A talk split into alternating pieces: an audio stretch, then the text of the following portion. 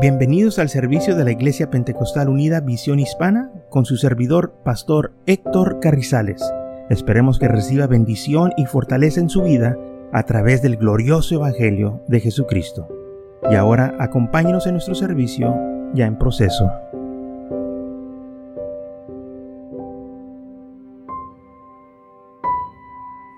Filimón capítulo 1, versículo 1, nomás hay un capítulo aquí. Tiene 25 versículos. Muy bien, vamos a leerlo. Pablo, prisionero de Jesucristo, y el hermano Timoteo, y el amado Filemón, colaborador nuestro, y a la hermana Apía, y a Apripco, nuestro compañero de malicia, y a la iglesia que está en su casa. Gracia y paz a vosotros de Dios nuestro Padre y del Señor Jesucristo. Doy gracias a mi Dios, haciendo siempre memoria de ti en mis oraciones, porque oigo del amor y de la fe que tienes hacia el Señor para con todos los santos, para que la participación de tu fe sea eficaz en el conocimiento de todo el bien que están entre vosotros por Jesús Cristo Jesús. Pues tengo gran gozo y consolación en ti, en tu amor, porque por ti, oh hermano, han sido confortados los corazones de los santos. Por lo cual, aunque tengo mucha libertad en Cristo para mandarte lo que conviene, más bien te ruego por amor, siendo como soy Pablo, ya anciano, y ahora además prisionero de Jesucristo, te ruego por mi Hijo Onésimo, a quien engendré en mis prisiones, en lo cual en otro tiempo te fue inútil, pero ahora a ti y a mí nos es útil, el cual vuelvo a entregarte. Pues tú pues recíbelo como a mí mismo. Yo quisiera retenerle conmigo para que en lugar tuyo me sirviese en mis prisiones por el Evangelio. Pero nada quise hacer sin tu consentimiento, para que tu favor no fuese como de necesidad, sino voluntario. Porque quizás por esto se apartó de ti algún tiempo, para que lo recibieres para siempre, ya no como esclavo, sino más que esclavo como hermano amado, mayormente para mí, por cuanto más para ti, tanto en la carne como en el Señor. Así que, si me tienes por compañero, recíbelo como a mí mismo. Y si algo te dañó o te debe, ponlo a mi cuenta. Yo, Pablo, lo escribo de mi mano, yo lo pagaré.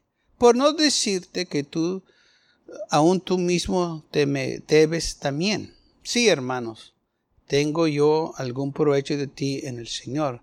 Conforta mi corazón en el Señor y te escribo confiado en tu obediencia, sabiendo que harás aún más de lo que te digo. Muy bien, entonces aquí vamos a detenernos porque aquí es donde quiero este, enfocarme en lo que dice Pablo versículo 21, describido confiado en, eh, estoy confiado en tu obediencia y vas a hacer lo que te estoy pidiendo. Ahora bien, vamos a regresar de nuevo al principio. ¿Quién era Filimón? Bueno, Filimón era un discípulo en la ciudad de Colosea. Y entonces Pablo le estaba escribiendo a este discípulo.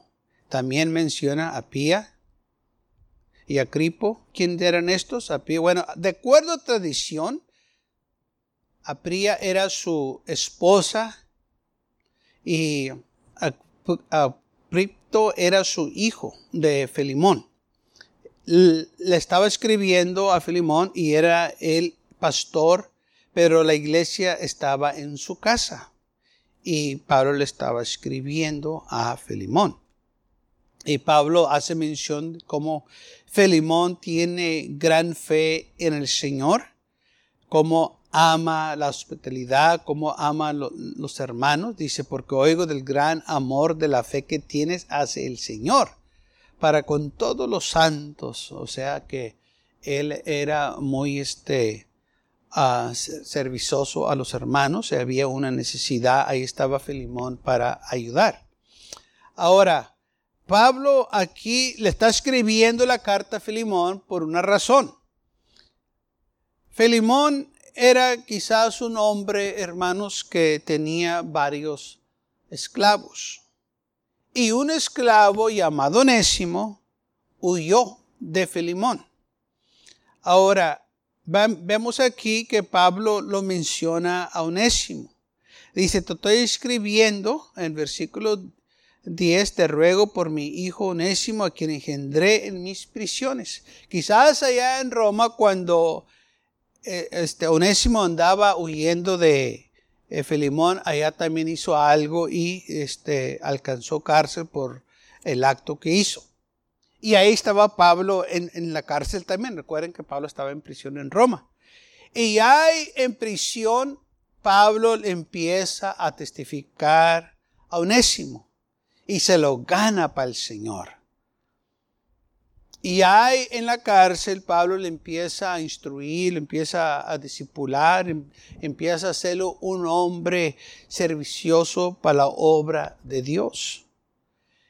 Y no sabemos qué tanto tiempo pasó Onésimo con el apóstol Pablo ahí en la cárcel. Pero una cosa sí sabemos, que pasó tiempo suficiente para que Pablo lo pudiera entrenar bien en el Evangelio. Y estando ahí Onésimo y, empezando a hablar él con Onésimo eh, de su vida, que este, cómo estaba, de dónde venía, se dio cuenta que Onésimo venía de acá de la casa de Filimón. Y Pablo dice, oh, yo conozco a Filimón, es, es discípulo mío también. Y entonces, eso fue una bendición porque ahora este onésimo, que no era útil, ahora iba a ser útil para algo. Este hombre había huido. Pablo dice esto cuando le está escribiendo la carta. Dijo, mira, Filimón, aquí hay un hombre que tú conoces. Se llama Onésimo. ¿Te acuerdas de él? Ok. Este Onésimo ya va a ser puesto en libertad. Ahora, yo tengo autoridad para quedarme con él. Pero, ¿sabes? Yo te respeto, yo te conozco. Y yo mejor lo que te voy a pedir es que yo te lo voy a enviar a ti para que tú lo recibas bien. Y cuando él vaya de nuevo a tu casa, porque yo te lo voy a enviar, yo quiero que tú lo recibas como si me vas a recibir a mí. Porque ahora aparte de que eres tu esclavo, es más que un esclavo, ahora es tu hermano el que vas a recibir. Él antes era inútil, no te servía a ti ni a mí, eh, era un, hombre muy problemático. Dijo, quizás te defraudó, quizás te robó, quizás por eso huyó de ti porque te robó, quizás eh, te pidió dinero y, este, huyó, no te lo quiso pagar o no pudo pagarlo para atrás y, y este, huyó. Pero ahora está aquí en la cárcel, ya va a ser puesto en libertad. Entonces él me pide que yo te escriba a ti. Y cuando él llegue, yo quiero que tú lo recibas como un hermano. Ahora, ¿por, qué tanto por Onésimo? Eh, hermanos, es que Dios tenía un plan para este hombre. Aunque nosotros no vemos todos los detalles, este, algo grande sucedió con este hombre que se llama Onésimo. Y lo que Pablo le está pidiendo a Filimón era de que recíbelo ahora como un hermano. Y si algo te, te dañó, te quitó, te robó, ponlo a mi cuenta y yo te lo voy a pagar. Si él hizo algo, te vendió algo que te debía o te debía tanto, ponlo a mi cuenta. Yo te lo voy a pagar. Pero Pablo también era este, listo. Dijo, Ah, pero acuérdate que tú también a mí me debes. Así que si no vamos a estar cobrando, pues. Dijo, si tú lo vas a cobrar a él, pues yo te tengo que cobrar a ti. Así que mejor, ¿sabes qué? Vamos a dejarlo así. ¿Qué te parece? Olvídalo. Y sabe, hermanos, esto fue exactamente lo que Filimón hizo. Lo olvidó. En aquel entonces, un esclavo que huía, hermanos, pues podía ser castigado severamente. Y Pablo estaba impidiendo que sucediera esto, diciéndole a Filimón, mira, ahora es tu hermano en Cristo. Ahora tú lo tienes que tratar diferente. Ahora Él también a ti te va a tratar diferente porque ahora tú nomás no eres su amo, eres su hermano. Y Él te tiene que respetar. Y entonces esta carta le estaba sirviendo como una carta para hacer las paces entre Filemón y Onésimo. Y entonces Pablo está escribiendo esta carta para que cuando Onésimo regresara a la casa de Filimón porque lo regresó, le dijo, quiero que te regreses, quiero que vayas de nuevo y arregles las cuentas bien. Es muy importante, hermanos, arreglar las cuentas, ¿sabe? Lamentablemente muchas veces la gente cuando tienen un problema o, o tienen una situación, en lugar de arreglar las cuentas, huyen. Y es lo peor que pueden hacer. ¿Por qué huyes? No, pues es que tengo problemas. No, no, no. ¿Por qué no lo arreglas? Hay gente que debe y porque no puede pagar, se andan escondiendo todo el mundo. ¿Por qué te escondes? ¿Por qué no vas y hablas con aquella persona? ¿Sabes qué? Eh, no ha podido trabajar, eh, me pasó esto, me pasó lo otro, mira, te pido que me des más tiempo, yo te voy a pagar lo que te debo. Pero muchos huyen. ¿Por qué? No, pues estoy apenado.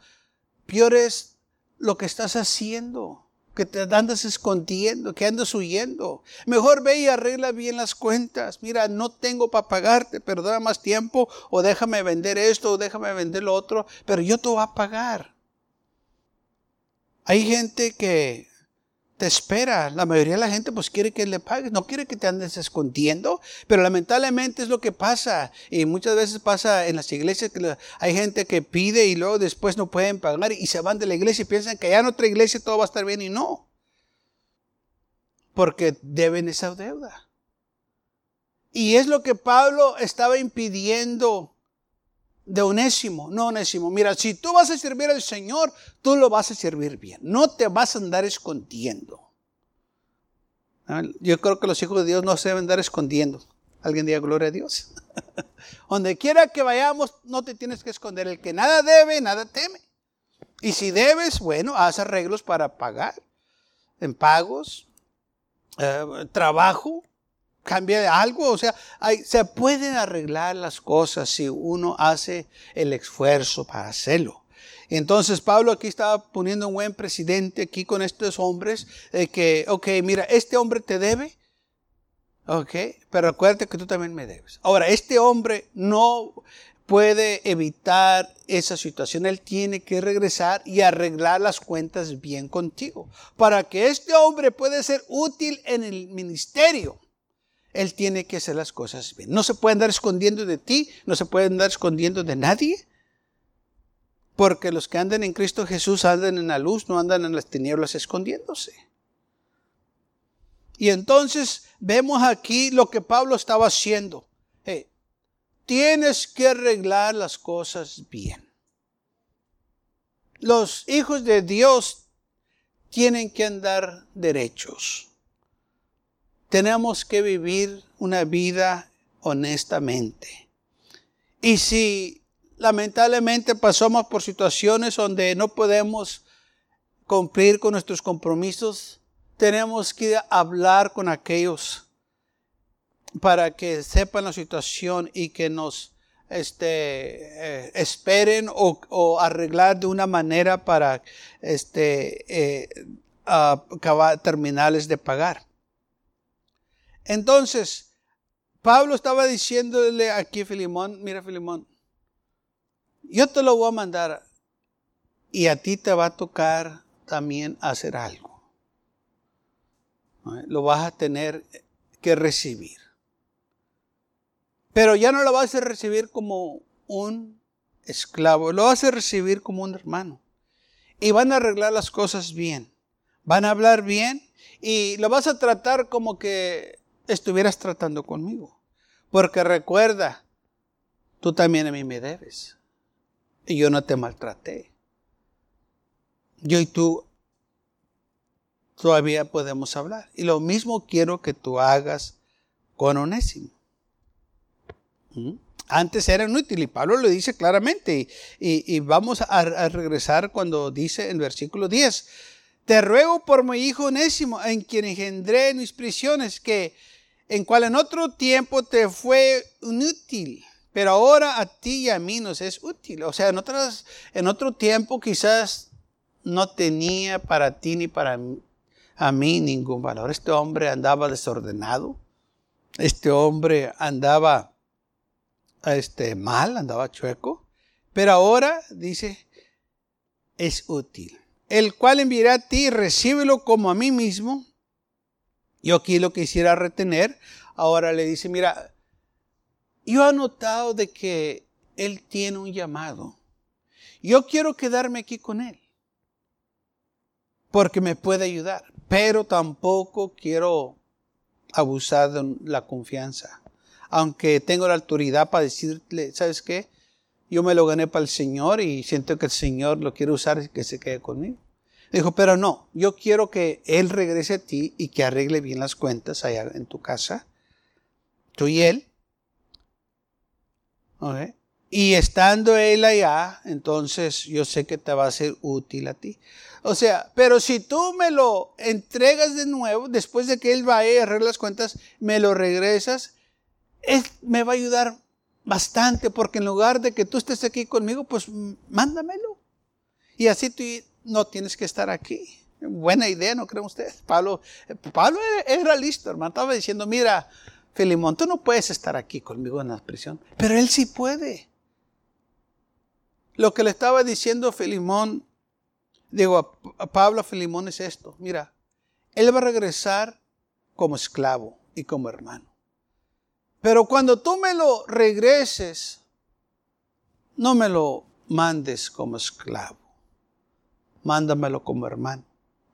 Dale su libertad, que ya no sea esclavo. Y saben, hermanos, eso fue exactamente lo que Felimón hizo. Le dio la libertad a Onésimo y ya no fue esclavo. Ahora era un hombre libre que podía ir y venir a hacer lo que él eh, quería, ah, ya no tenía que andar huyendo, ya no tenía que andar escondiéndose, porque ahora, aparte de que ya no debía, ya no era esclavo. Ahora, ¿por qué tanto? Por, por un hombre llamado Onésimo, tanto problema o, situación. ¿Por, ¿Por qué Onésimo? Bueno, saben que la mayoría de las cartas, de las epístolas en el Nuevo Testamento fueron escritas por Pablo. Ahora, ¿cómo creen que esas cartas se juntaron o vinieron a este, en manos de las personas y las pusieron aquí como en la Biblia? Bueno, había un hombre que se llamaba Onésimo, que tomó la iniciativa, el trabajo de colectar estas cartas que se escribieron del apóstol Pablo y juntarlas. Y por eso las tenemos aquí. Onésimo Onésimo, el que era inútil, fue útil para algo. Para ayudar a, eh, a, buscar las cartas que se escribieron del apóstol Pablo. Veo qué tremendo, hermanos. Y muchas veces, ¿quién era Onésimo? Eh, él se le ha dado el crédito de que encontró las cartas que se escribieron y las empezaron a este, acumular. Con razón dijo Pablo, ahora es útil este hombre. Él ama las cosas de Dios, pero no podía hacerlo debiendo las deudas, escondiéndose. No podía hacerlo siendo esclavos. Hermanos, miren, nosotros podemos ser todo en Cristo Jesús. Pero no podemos nosotros hacer las cosas del Señor escondiéndonos. No podemos hacer las cosas del Señor eh, huyendo o siendo esclavos. Por eso el Señor nos da la libertad para hacer todo en Cristo Jesús. Y por eso Onésimo se le ha dado el crédito de que él juntó las cartas que se escribió el apóstol Pablo y por eso ahora usted y yo las podemos leer por un hombre llamado Onésimo, que un hombre que se entregó completamente al Señor y también encontró misericordia en los ojos de Pablo y en los ojos de Filimón, que estos hombres estaban dispuestos a darle a este varón una oportunidad y la tomó para la honra y gloria de Dios. ¿Quién era Onésimo? Por eso está esta carta aquí a Filimón. Era un hombre que Dios tenía preparado, que iba a estar colectando las cartas del apóstol Pablo y juntarlas todas para que yo y usted las pudiéramos leer. ¿Qué le parece? pues que de Filimón, pues ahora ya sabemos de Filimón. El que era un hombre inútil, un hombre, este, quizás ladrón, porque dice aquí que Pablo menciona que quizás le causó un daño. Versículo 18. Si en algo te dañó o te debe, ponlo a mi cuenta si no te ha pagado, porque hay gente que pide y, prestado y no paga, huye, y dice Pablo, mire, este hombre ya es diferente. Y al Señor lo salvó. El Señor tiene algo especial para él. Así que te pido que le dé su libertad. Y Pablo dice aquí, versículo 21, te he escrito confiado en tu obediencia, sabiendo que harás aún más de lo que te digo. Estoy diciendo que lo recibas como hermano y todo eso, pero Filimón hizo más. Le dio la libertad. No le puso cargos, no lo castigó, no lo puso en cadenas, no lo puso en prisiones. Le dio su libertad porque miró su honestidad, miró que realmente se había convertido al Señor y miró que realmente quería ayudar al apóstol Pablo. Le dieron la libertad y regresó de nuevo a Roma. Y hizo el trabajo que ya le mencioné. Gracias a Dios que, hermanos, el Señor nos da a nosotros oportunidades de trabajar para Él. Quizás no sabemos todo lo que el Señor tiene para nosotros, pero sí sabemos una cosa, que si vamos a hacer algo para el Señor tenemos que hacerlo correctamente. No podemos ser deshonestos, no podemos andar a las escondidas, no podemos este, andar huyendo, sino que hacer las cosas rectamente ante los ojos de Dios y los hombres para que el nombre del Señor sea glorificado y podemos impactar este, a los demás con este Evangelio de Jesucristo, así como lo hizo Onésimo. Lo que él hizo, hermanos, usted y ahorita lo estamos disfrutando. Porque acabamos de leer una carta que él colectó, la de Filimón. Alguien lo tuvo que hacer. ¿Quién era? Fue él por más significado el trabajo que se mire al momento, pues de colectar una carta pues no era gran cosa. Quizás no era gran cosa al momento, pero era, ahora ya vemos que, qué tan importante era ese trabajo. Por eso usted podemos leer la Biblia ahora, esas cartas. Es que ningún trabajo del Señor, hermano, es insignificante. Todo es importante. Todo lo que usted y yo hacemos para la gloria de Dios es importante. Muchas veces buscamos los lugares más altos, los, trabajos más reconocidos. Y nos equivocamos porque todos los trabajos son importantes para el Señor. La limpieza de la iglesia es importante. Las actividades de las iglesias son importantes. Todo lo que hacemos para la gloria de Dios es importante. Ninguna cosa es insignificante. Porque las cosas del Señor, hermanos, todas tienen valor, todas son importantes. No despreciemos las cosas pequeñas, como dice la Biblia. No es, eh, quizás es algo pequeño, pero es importante. es de suma importancia. Quizás al momento no se mira así, pero con el tiempo te vas a dar cuenta. Un tornillo en un motor es de suma importancia. Un tornillo que si ese tornillo se quita, ese motor del carro se arruina. ¿Sabe cuál es ese tornillo? El tornillo que tapa este, la salida del aceite del motor. Es nomás un tornillo. Insignificante, está mero abajo así, más cochino, se moja agua, tierra, toda la cosa. Pero si nosotros removemos ese tornillo del motor y le sacamos, eh, lo, sacamos todo, se va a salir todo el aceite del motor. Y al momento que aquella persona o, o se encienda, aquel motor se prenda, aquel motor se va a congelar y ya no va a trabajar. Se arruinó completamente. ¿Por qué? Porque no tuvo aceite. Y sin aceite un motor no va a funcionar, se arruina. Un tornillo que nadie lo ve, que está mero bajo del motor. Pero es el más importante. nadie le pone cuidado lavamos el carro, lavamos las ventanas, los focos, le ponemos llanta nueva al carro y rinde lo bañamos. Y aquel motor, y aquel tornillo que está mero abajo del motor que nadie sabe ni que existe, es el más importante. Porque al momento que ese tornillo se sale o se saca del lugar, todo el aceite de ese motor corre para afuera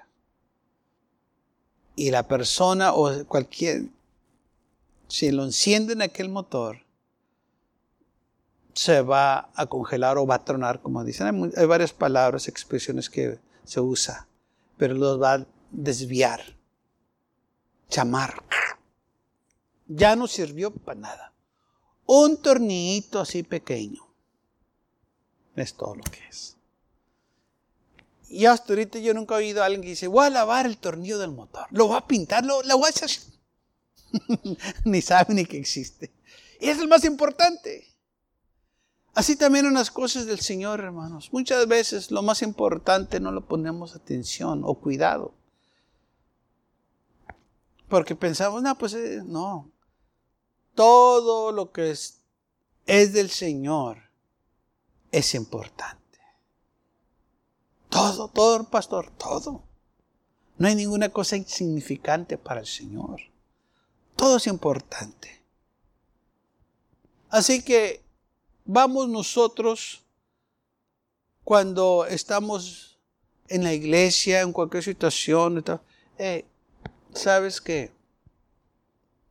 Yo soy importante también. Lo que yo hago es importante. Si corto la yarda es importante.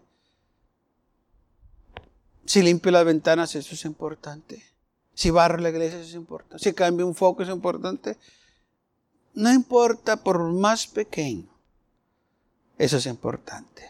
Lamentablemente muchas veces pensamos que nomás la predicación es importante, las, las enseñanzas es importante. No, todo lo del Señor es importante. La oración es importante, las alabanzas son importantes. Sí, la predicación es importante, pero también los cantos son importantes porque le damos gloria a Dios. Todo es importante, hermano. Lo que hacemos en la iglesia es importante. Nada es en vano lo que hacemos para el Señor. Quizás en un tiempo éramos inútiles, pero ahora somos útiles. Quizás en un tiempo miramos que pues eso no es importante, pero ahora nos damos cuenta. Sí es importante. Lo que yo estoy haciendo es importante. Si me toca la limpieza, eso es importante y lo voy a hacer lo mejor que pueda. Si me toca hacer otra cosa, lo voy a hacer con todo el corazón porque es importante. Todo es importante. Onésimo tenía un trabajo muy importante que hacer y gracias a Dios que lo hizo, porque ahora yo y usted podemos disfrutar del, del, trabajo que él hizo juntando estas cartas, acumulándolas y ahora yo y usted las podemos leer. Y también gracias a Dios por Felimón, que hizo aún más lo que se le pidió, como dice Pablo, yo, confío, yo confiando en tu obediencia así es. Y gracias a Dios que este Felimón confió este, en el Señor, en la obediencia eh, que, él, que él tenía, ¿verdad? Este, por eso hizo esto lo que Pablo le pidió, porque era un hombre obediente y quería trabajar con Pablo. Él también sabía, yo no puedo ir a Roma, yo tengo acá mi iglesia, tengo mi familia, mejor pues que vaya a Onésimo.